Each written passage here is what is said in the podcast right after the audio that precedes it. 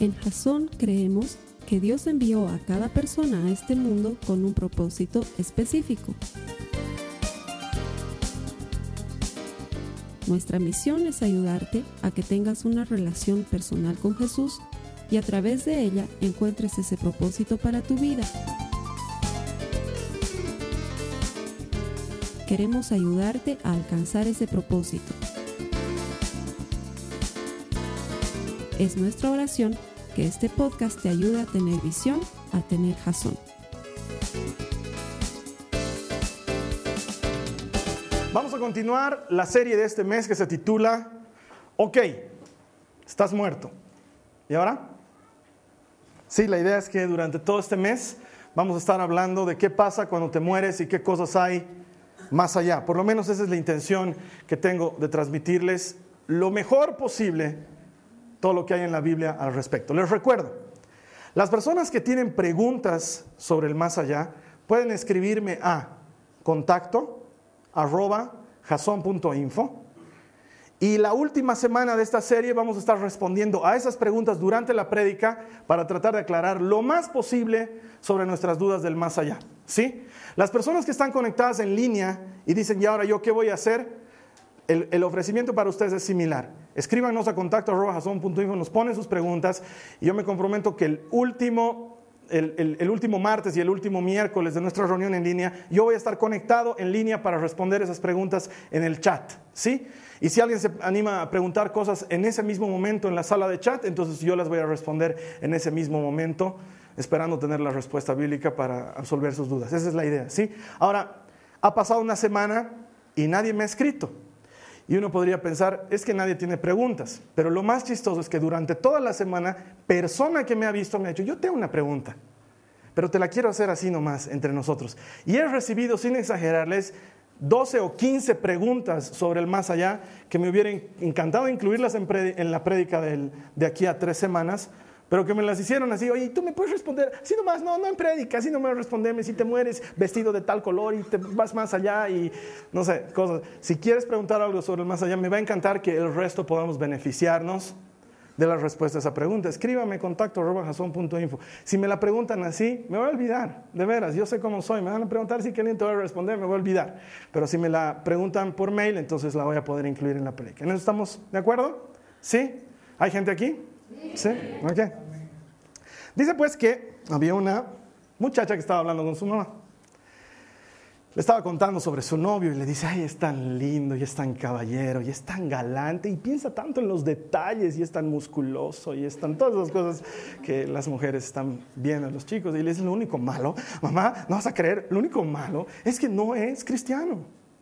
No te puedo creer, hijita. Sí, no, mamá, tanto así que no cree ni siquiera en el cielo, ni en el infierno, ni en cosa parecida. Y su mamá le dice, ¿sabes qué, mi amor? Yo te hago un trato, mi vida. Sabes que tú te casas con él y tú le haces conocer lo que es el cielo y yo me encargo de hacerle conocer lo que es el infierno.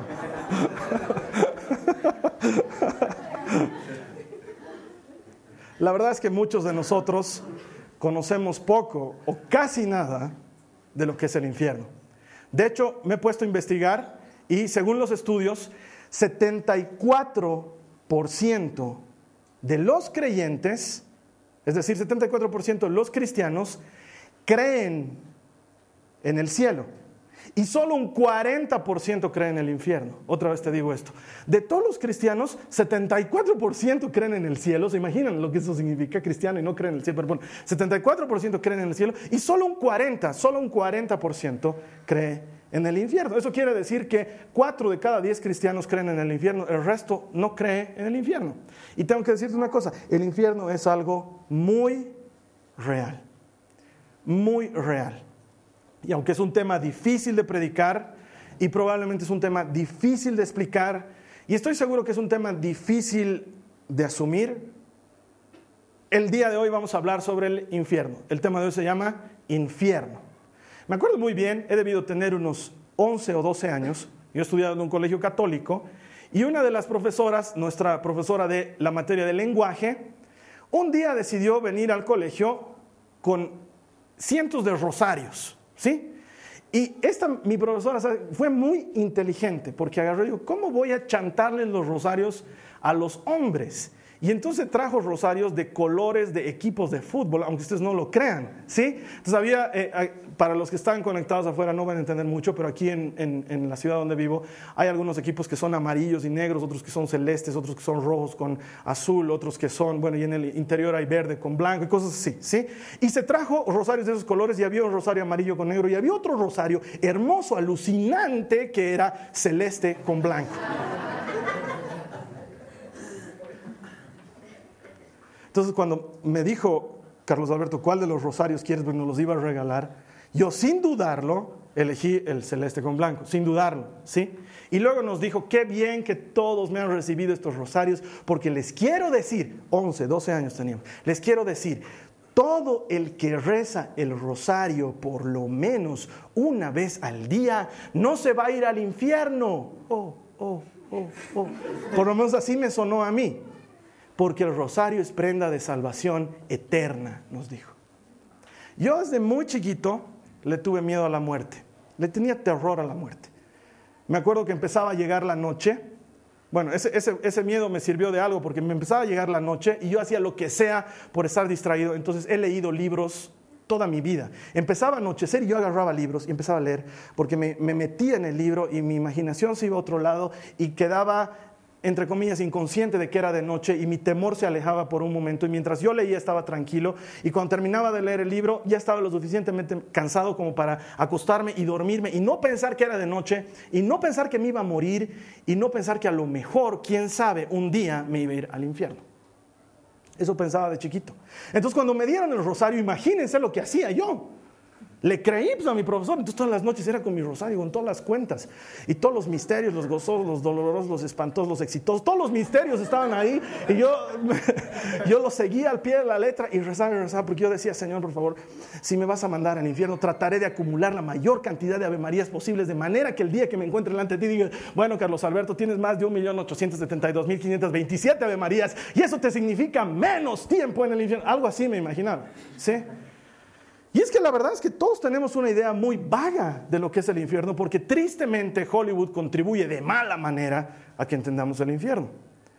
Y hemos comenzado esta serie diciendo que lo que tú creas sobre la eternidad y sobre la muerte va a determinar cómo vivas tu vida ahora.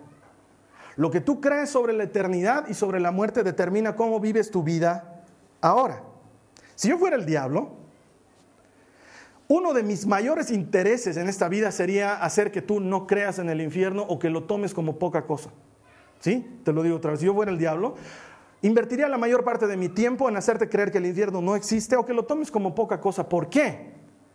Porque si no creyéramos realmente en el infierno, primero, sería más fácil rechazar a Cristo. ¿Sí? Sería mucho más fácil rechazar a Cristo o tomarlo por poca cosa o no recibirlo o no aceptarlo, o lo que sucede todos los días, que la gente toma a Jesús como uno más en el escaparate de ofertas religiosas que hay en este mundo. ¿sí? Y la segunda cosa que sucedería es que los creyentes no tendríamos ninguna motivación por salvar almas, porque ¿qué vamos a salvar? ¿No Si no creemos en el infierno, no hay mucho que salvar. Entonces, si yo fuera el diablo, invertiría mucho de mi tiempo en ayudarte a creer que el infierno no es real, que no existe. Pero la verdad es que existe y vamos a responder una de las preguntas más comunes que recibo como pastor en toda mi vida. Y es, ¿por qué existe el infierno? ¿Por qué un Dios amoroso, un Dios maravilloso, un Dios que ama tanto es capaz de haber creado un lugar tan terrible como el infierno? Y la verdad es que la mayor parte de las personas que me preguntan eso es porque tienen un serio vacío de conocimiento en cuanto a lo que es la santidad de Dios y lo que es el horror del pecado. Cuando tú te preguntas por qué existe el infierno y no lo logras comprender, es porque antes no has comprendido la santidad de Dios y tampoco has comprendido lo terrible del pecado. Porque cuando entiendes ambos conceptos, entonces el infierno cobra una razón de ser. Y yo te voy a explicar bíblicamente por qué existe el infierno para los que están tomando notas. Número uno, el infierno existe para que Dios haga justicia sobre Satanás. Primera cosa. La primera razón por la cual el infierno existe es para que Dios haga justicia sobre Satanás. Lo que pasa es que muchos de nosotros tenemos una imagen de Satanás medio de South Park. ¿Han visto alguna vez South Park? ¿Sí? ¿Alguien aquí ha visto South Park? ¿Saben de lo que estoy hablando? ¿Sí? Esos gorditos, redonditos que andan hablando palabrotas. ¿Sí? ¿No los han visto? Santos ustedes, hermanos. Dios los bendiga. Sí, ahí aparece Satanás, un gordote con patas de chivo, con dos cuernos, su lengua está llena de granos y está enamorado de Saddam Hussein. ¿Sí? Es la versión es la versión de South Park. Y la mayoría de nosotros tenemos una idea así de Satanás, nos los imaginamos con pijamita rojo, con tridente, con cola, nos los imaginamos en la puerta del infierno diciendo, bienvenido al infierno. Y ahora sí, los que a este lado y los a este otro lado y los amantes de los animales, no sé. Y la verdad es que Satanás no tiene nada que ver con eso. No tiene nada que ver con eso. Vamos a ver qué dice la Biblia. Los que tengan Biblia, acompáñenme por favor a Mateo 24 en el verso 41. Dice, luego dirá a los que estén a su izquierda, apártense de mí, malditos, al fuego eterno preparado para el diablo y sus ángeles.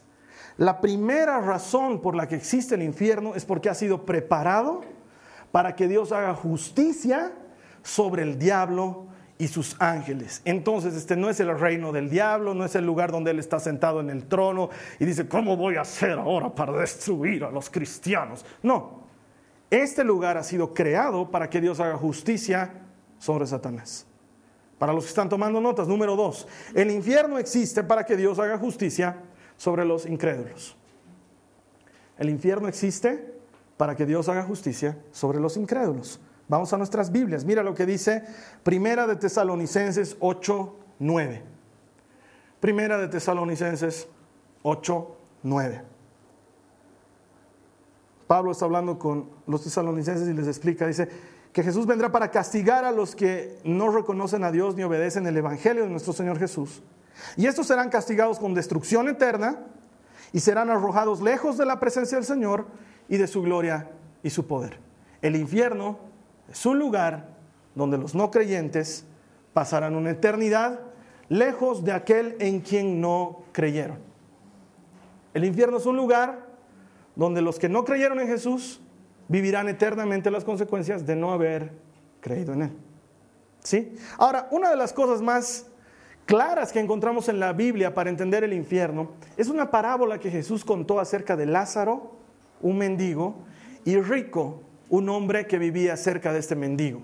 Esta historia se encuentra para los que quieran buscarla en Lucas 16 y nos vamos a mover en esa historia durante el resto de la mañana, así que te invito a que vayas a Lucas 16, 19, encuentres esa historia porque lo que ahí Jesús nos relata es una explicación muy clara de lo que sucede cuando mueres y de lo que hay más allá de esta vida y de lo que hay también en el infierno. Así que los que tienen Biblia, si ya la han encontrado, por favor, vamos a Lucas 16, 19. Vamos a comenzar a leer el verso 19. Dice, había cierto hombre rico que se vestía de púrpura y lino fino, celebrando cada día fiestas con esplendidez.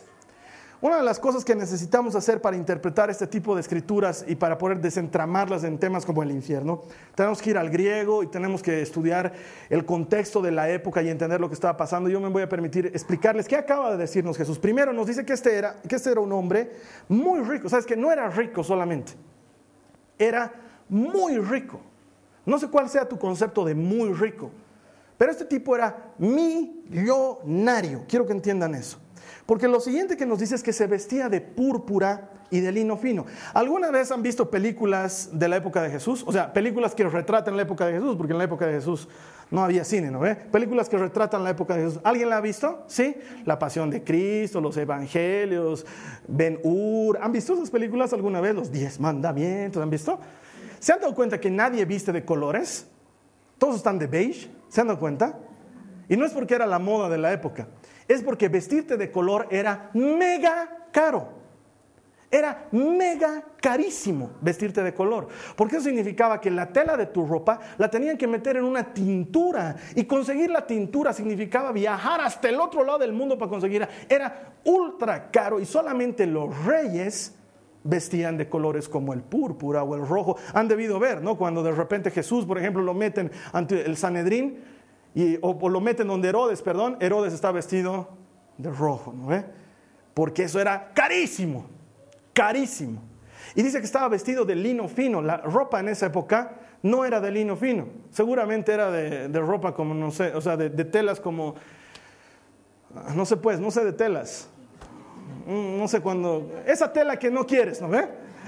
La mayor parte de la, de, la, de, la, de la ropa de esa época era de tela barata, ¿sí? Y el lino fino es más, estoy seguro que ninguno de ustedes tiene una camisa de lino. El lino aún hoy sigue siendo caro y difícil de planchar y difícil de mantener. Y este hombre dice que vestía de púrpura y de lino fino. Tanto así que si estudias el contexto de lo que Jesús nos está contando, se calcula que una persona común, promedio, podía comer 365 días con el precio de la ropa de este hombre no de su ajuar, no de su closet. Con la ropita que estaba vestido, tú la vendías ese rato, una persona promedio comía durante 365 días. Así de cara era la ropa de este hombre. ¿Sí? Era más millonario de lo que te imaginas. Y dice que comía cada día, dice celebraba fiestas con esplendidez. Quiero que te imagines esto. No sé cuál sea tu restaurante favorito, pero probablemente tengas un restaurante favorito que sea muy caro. Esa clase de restaurantes que solamente lo vas a utilizar en un aniversario de matrimonio o cuando estás celebrando tu cumpleaños y otro va a pagar y tú vas ahí porque realmente te gusta. un restaurante caro, caro. No sé cuál sea tu concepto de restaurante caro, caro, pero dice que este hombre comía así todos los días. Quiero que te imagines la comida más cara, la que más te gusta, todos los días. Así comía este hombre. Seguimos en la lectura. Verso 20 y 21 dice, y un pobre llamado Lázaro, que se tiraba en el suelo a su puerta, cubierto de llagas, ansiaba saciarse de las migajas que caían de la mesa del rico. Además, hasta los perros venían y le lamían las llagas, que si me lo preguntas es asqueroso. ¿Sí? O sea, este hombre está enfermo de algún tipo de enfermedad en la piel, probablemente algún tipo de lepra o algo así. Y los perros no vienen a lamerle porque son sus amigos, sino porque el, el sabor de las llagas para ellos es bueno. Y para el hombre eso le alivia el dolor. Este es Lázaro que está tirado a la puerta del rico, ¿sí? Y ahora, si tú en esa época eras rico, no tenías cubiertos de plata, ¿sí? Nadie tenía cubiertos. No había ni de plástico, no había, no habían cubiertos. La gente comía con sus manos. Y el rico también tenía que comer con las manos, pero a diferencia de los pobres, el rico se limpiaba, esto es estudio contextual de la época, el rico se limpiaba las manos con un pedazo de pan. ¿Sí? Era tan rico y no habían trapos, entonces agarraban pan y después de haberle metido las manitos al lechón, ¿sí? O sea, lo comían y quedaba así todo grasosito, ¿no ve? Como alguna vez puede pasar. Y el hombre agarraba un pedazo de pan y se limpiaba las manos con el pedazo de pan. Y esas migas saltaban fuera de la mesa. Y uno de los criados de esta gente rica agarraba y recogía con una escoba todas estas migas y muy generosamente en un plato iban y afuera de la casa las botaban para que los perros o cualquier mendigo que esté por ahí pueda comerse ese pan untado en la comida que se habían limpiado la gente rica. Esto era lo que estaba sucediendo en lo que Jesús nos estaba contando. Ahora, entiendan bien esto. Este rico no era un hombre malo. En ningún momento Jesús dice que este rico era malo. De hecho, hasta era generoso. Podía haberlo botado a Lázaro de su casa, podía haber salido a la puerta y decir, ¿quién es este mugroso lleno de heridas que está causando mala impresión a mis invitados? Echadlo afuera y botadlo, podía haber dicho, ¿no es cierto? En español antiguo. Y no hizo eso. Lo dejaba estar allá afuera y le dejaba comer las migajas que caían de su mesa. Y sin embargo, Jesús nos deja entender claramente que este hombre no vivía el Evangelio. No era un tipo malo, sencillamente no conocía a Jesús no vivía el Evangelio. ¿Sí? Vamos adelante, verso 22 y 23. Dice, sucedió que murió el pobre y fue llevado por los ángeles al seno de Abraham. Y murió también el rico y fue sepultado. En el Hades, el rico alzó sus ojos, estando en tormentos, y vio a Abraham a lo lejos y a Lázaro en su seno. Ahora, lo que aquí Jesús nos está explicando es bien claro sobre la muerte. ¿Sí? Te mueres y si has vivido el Evangelio, te vas con Cristo. Eso es lo que se llama paraíso. Esto que Jesús describe como el seno de Abraham Es lo que Jesús le ofrece al ladrón que estaba al lado suyo mientras estaba siendo crucificado. Le dice, te digo que hoy mismo estarás conmigo en el paraíso. El paraíso es un buen lugar, pero el tema de hoy no es el paraíso, el tema de hoy es el infierno. Mientras que luego nos describen que el rico es sepultado y está en el Hades. Esta es una palabra griega, Hades, que quiere decir en español el lugar de los muertos. Pero nos describe el lugar de los muertos como un lugar terrible como un lugar feo, como un lugar de tormento.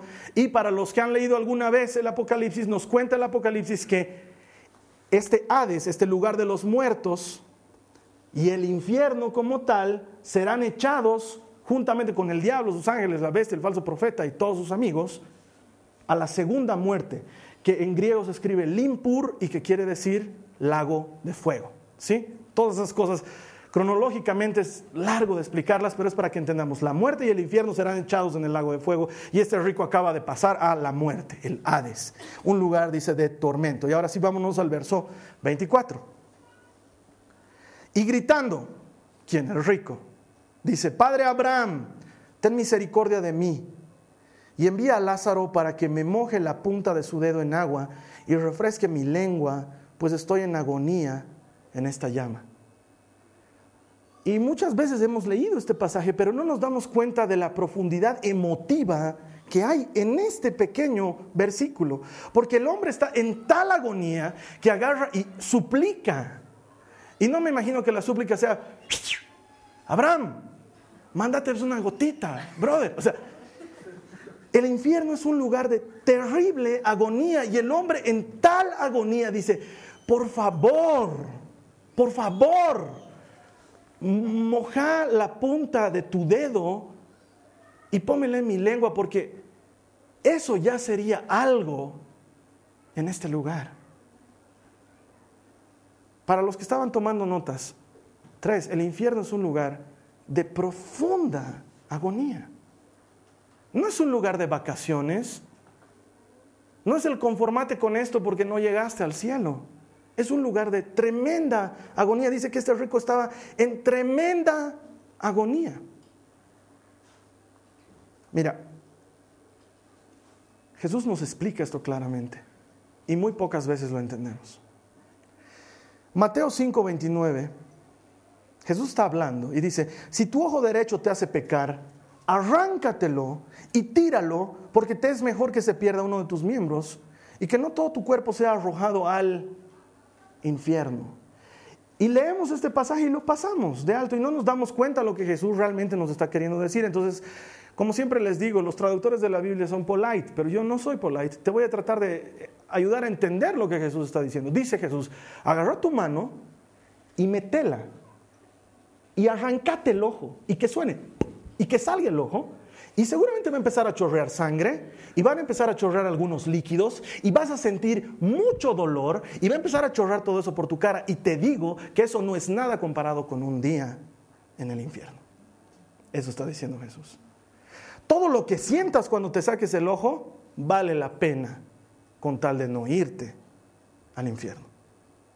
Jesús sigue hablando y dice, si tu brazo, tu mano te es motivo de pecado, arráncatela y échala de ti, porque mejor te es entrar manco en el cielo que ser echado completo en el infierno. Y no nos damos cuenta que lo que Jesús está diciendo es, agarra una sierra, cortate el brazo, cortátelo. Sentí el dolor, lo que se desgarra cada músculo, cada tendón, lo que llegas al hueso y tienes que romper y partir el hueso y va a empezar a chorrear y probablemente tu brazo se empiece a gangrenar. ¿Y sabes qué? No es nada comparado con un día en el infierno. Eso está diciendo Jesús. Mejor es eso que un día en el infierno. Y yo les tengo que ser sincero. Esta no es mi prédica favorita. No lo es. No es que me levanto en la mañana y digo, ¡uh! Infierno, aleluya. No. Porque el solo estarla preparando me deja entender que probablemente ni yo entiendo lo que es el infierno. Porque lo he conocido aquí, pero no ha bajado aquí. Porque Jesús está diciendo, date cuenta, cualquier pecado que cometes y que te lleva al infierno, deberías arrancarlo de ti. Duele menos que estar ahí. Duele menos. Y no nos damos cuenta de esto. Te voy a invitar a que vayamos más atrás en la Biblia, Apocalipsis 14, versículos 9 al 11. Esto nos lo está describiendo Juan. Y dice entonces, lo siguió otro ángel y el tercero diciendo a gran voz, si alguien adora a la bestia y a su imagen y recibe una marca en su frente y en su mano, él también beberá del vino del furor de Dios que está preparado puro en la copa de su ira. Será atormentado con fuego y azufre delante de los santos ángeles y en presencia del Cordero. El humo de su tormento asciende por los siglos de los siglos. No tienen reposo ni de día ni de noche los que adoran a la bestia y a su imagen y a cualquiera que reciba la marca de su nombre. Y Juan nos describe el infierno como un horno de fuego, como un lugar de desesperación, separado de la presencia de Dios, que dura para siempre, que no tiene reposo ni de día ni de noche. Yo tengo un grupo de tíos, familiares míos, que hablaban así, conmigo. Yo me quiero ir al infierno, porque ahí van a estar mis hermanos. Ahí vamos a tomar nuestras chelas, vamos a ver algunas diablitas. Yo prefiero irme ahí, porque ahí van a estar mis hermanos y le voy a pasar bien. Uno de ellos me decía, la Biblia dice que para irte al cielo hay que creer en Jesús, ¿no ve? Yo creo. Ahora déjenme chuparme tranquilo. Mujeres. Todo. Porque he creído en Jesús. No me interesan las coronas, no me interesa el premio, no quiero que me aplauda nadie. Y no entiende de lo que está hablando. Se olvida que Santiago dice que si has creído en Jesús y no se te nota, no has creído en Jesús. Y que Pablo nos dice, no se engañen, nadie puede engañar a Dios. Nadie puede hacerle creer que cree en Él y ganar la vida eterna si realmente no cree en Él. Y muchos de nosotros creemos que el cristianismo es como una mesa de buffet donde yo con mi plato me acerco y tomo lo que quiero, un poco de papa, un poco de arroz, pero como no me gusta el brócoli no lo tomo, y como no me gusta la espinaca no la tomo, y lleno mi plato solo de lo que me gusta, y pensamos que la vida cristiana es así, me acerco donde Dios, y sí quiero salvación, y me gusta cantar Hillsong United, pero olvídate de la santidad, y no me pidas que sea generoso, porque eso no lo acepto y no lo pongo en mi plato. Y quiero decirte una cosa, hermano. Cuando conoces a Jesús de verdad, te cambia la vida. Te cambia la vida para siempre. Nunca más vuelves a ser el mismo, aunque quieras.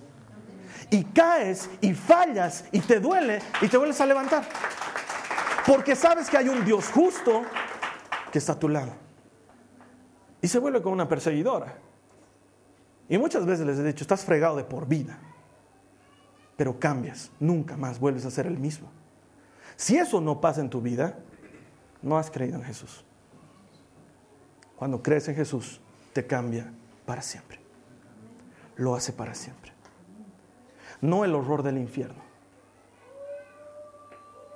El exacerbado amor que hay en su gracia.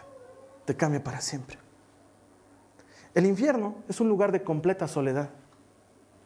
Absoluta soledad. ¿Sabes que cuando tú eres criminal y te mandan a la cárcel, si eres un criminal, verdaderamente criminal, te ponen en lo que llaman isolation. Estás aislado de todo el mundo. ¿Sí? No te interrelacionas con otros seres humanos. El infierno es un lugar así. Si tú piensas que te vas a encontrar con Michael Jackson, Selena cantando todo el día, estás, has visto el video equivocado. De verdad. No vas a tener el espectáculo ahí de, pucha, ya estoy podrido de Michael Jackson, pongan otro tema, qué castigo eterno, Michael Jackson, thriller. No, eso no va a pasar. No va a pasar. Es un lugar de soledad, de profunda y eterna soledad. Donde no importa cuánto grites, nadie va a venir. Eso es lo que dice la Biblia. Volvemos al tema del rico. Como él entiende que nunca va a salir de ahí, porque lo entiende, hay un dramático cambio de estrategia. Ya no pide agüita para su lengua. Hay un dramático cambio de estrategia. Y agarra y dice, verso 27. Entonces él dijo, te ruego pues, padre, que envíes a Lázaro a la casa de mi padre, pues tengo cinco hermanos. De modo que los prevenga para que ellos no vengan también a este lugar de tormento. Ahora yo leo esto y me doy cuenta que este hombre realmente creía en el infierno porque estaba ahí. porque estaba ahí y entendía que no debía venir su familia. Tenía que hacer lo que sea para que los suyos no vengan. Tenía que hacer lo que sea para que los suyos no vengan. Porque cuando entiendes el horror del infierno, no le deseas eso ni a tu peor enemigo. Claro que no. Es más, jamás cruzaría por el corazón o la mente de alguien que realmente ha conocido a Cristo, decir, ojalá ese se muera en el infierno y arda, porque realmente no habrías entendido de qué se trata el infierno. Mira, de esta historia yo saco algunos hechos que se aprenden claramente de la vida del rico. Primero, el rico estaba completamente consciente. Para los que se preguntan qué pasa más allá, estaba completamente consciente. Y sin embargo no tenía acceso a este mundo. Estaba consciente del dolor, estaba consciente del sufrimiento, no, había entrado en un sueño eterno como algunos creen, no, estaba plenamente consciente de lo que le estaba pasando y sin embargo no tenía acceso ni al paraíso porque dice que había un abismo, ni a este mundo, no podía regresar, no había manera de que regrese, primera cosa. Segunda cosa, su destino eterno era permanente. Su destino ya se había determinado aquí en la tierra y él no podía ni negociarlo, ni pagarlo, ni orarlo, ni rezarlo, ni hacer penitencia, ni ninguna otra actividad lo iba a sacar de ese lugar. Estaba irremediable y eternamente en ese lugar. Tercera cosa, él sabía que su castigo era justo. Si te das cuenta, el rico se queja del dolor, se queja de la aflicción, pero nunca dices una injusticia. Yo no sabía. Si me hubieran dicho, le hubiera dado más de comer a Lázaro, le hubiera regalado mi púrpura y mi lino fino. Injusto. ¿Dice eso? Nunca. Se queja del dolor, se queja de la agonía, pero nunca pone en juicio que estaba en un lugar justo. Él sabía que estaba recibiendo un castigo justo. Y lo último que podemos aprender de él, él ruega que alguien ayude a sus seres amados a conocer a Jesús. Habiendo entendido que lo que le estaba sucediendo era eterno y terrible, Él dice, por favor, que alguien prevenga a los míos. Si yo fuera el diablo, invertiría la mayor parte de mi tiempo en que no creas en el infierno. O en que lo veas como algo chistoso, como algo ameno, como algo donde no la vas a pasar tan mal. Porque con eso lo que lograría es que la gente rechace a Jesús con facilidad, como sucede todos los días. Sucede todos los días. Le quieres hablar a Jesús, o que le quieres hablar de Jesús a alguien de tus amigos, se te burlan, ¿no ve? Nadie tiene respeto por Dios.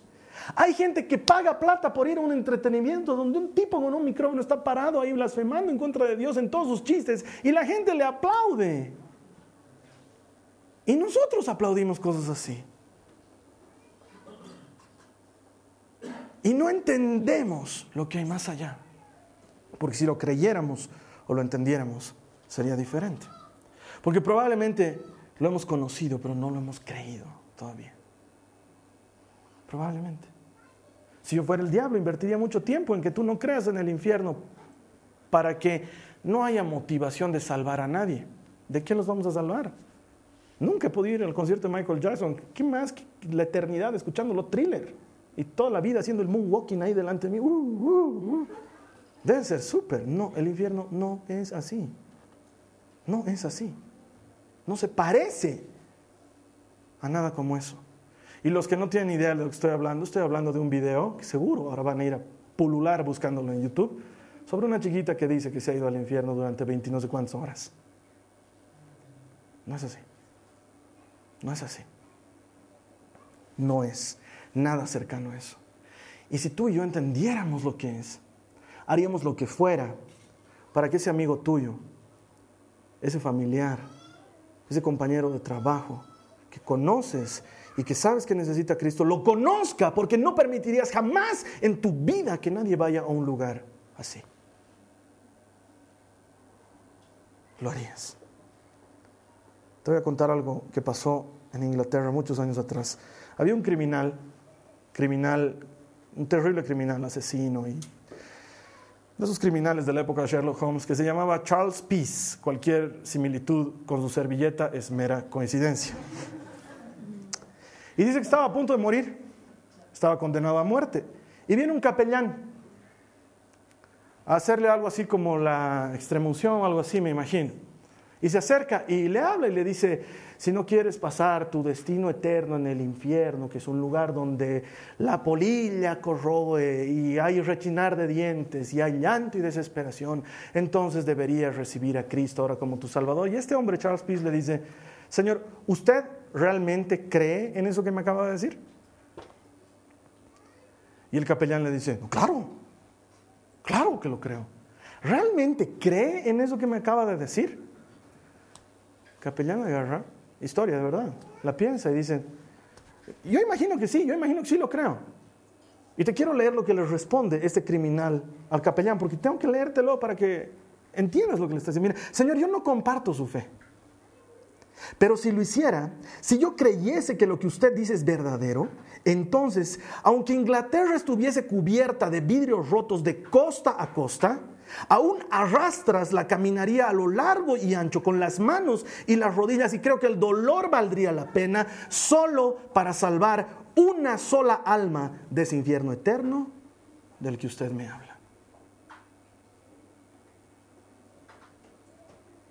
Seguramente Charles Peace está en el infierno. No tengo idea, no tengo idea. Pero él le dice, ¿sabes qué? Si tú de veras creyeras en eso, no vendrías a decirme, el fuego eterno del infierno cree en Cristo.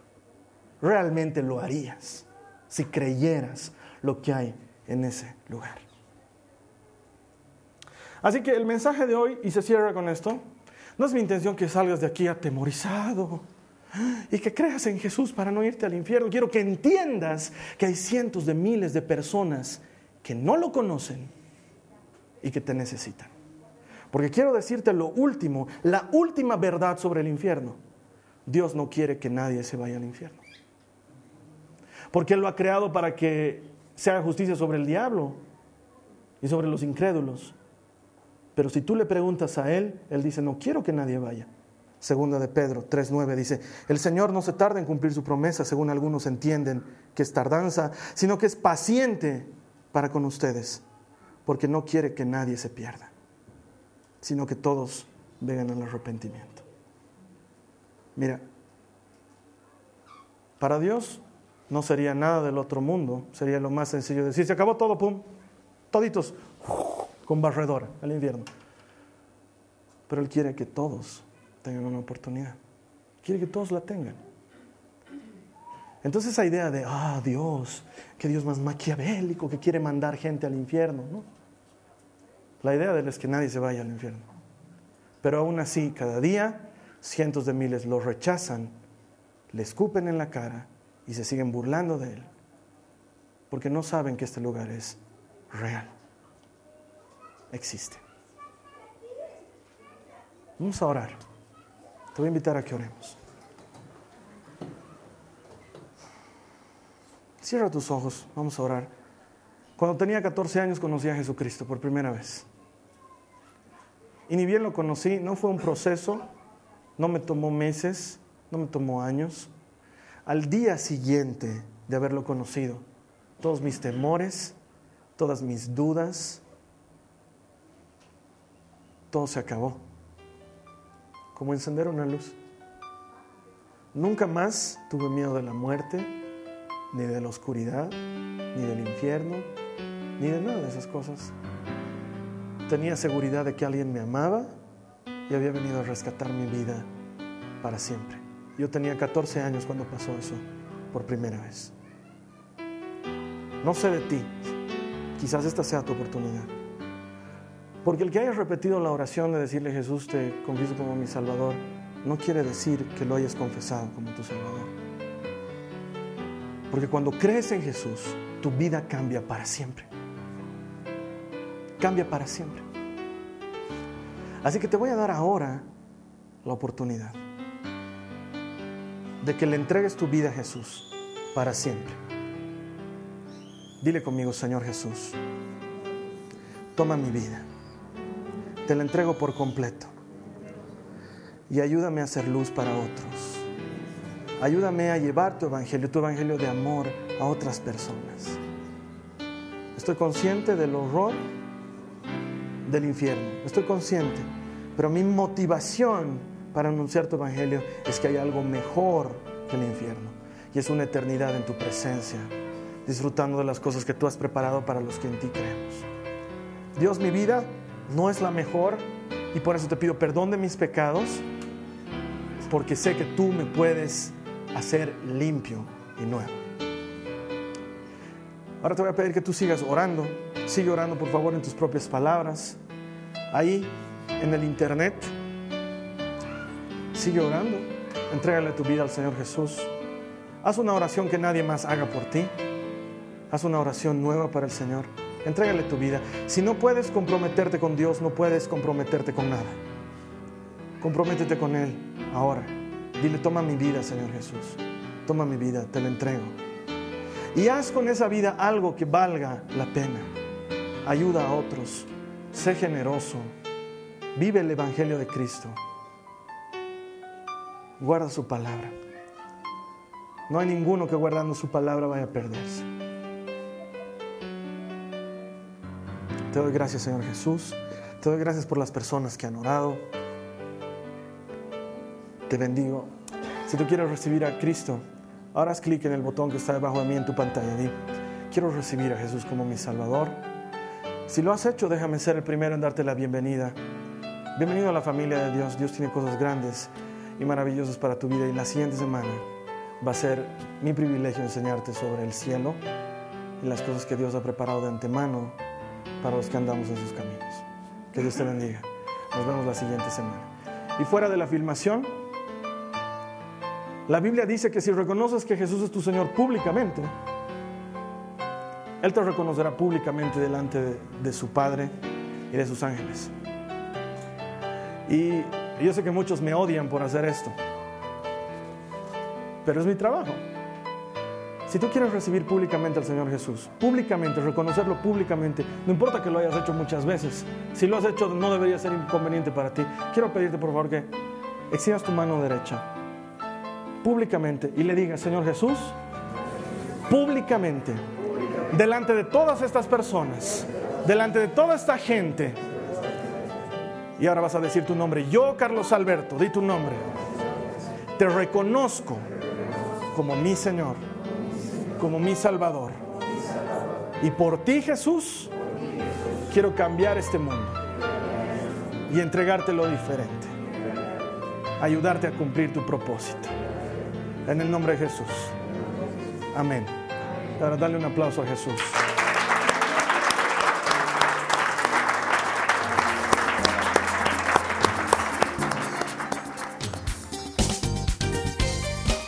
Esta ha sido una producción de Jason Cristianos con Propósito. Para mayor información sobre nuestra iglesia o sobre el propósito de Dios para tu vida, visita nuestro sitio web www.jason.info. Allí encontrarás muchos recursos para animarte en tu relación con Dios, enseñanzas, nuestro blog, prédicas y mucho más. Te lo deletreamos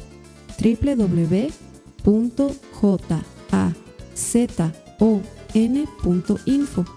También puedes visitarnos en nuestro sitio en Facebook www.facebook.com barra Que Dios te bendiga abundantemente. Muchas gracias.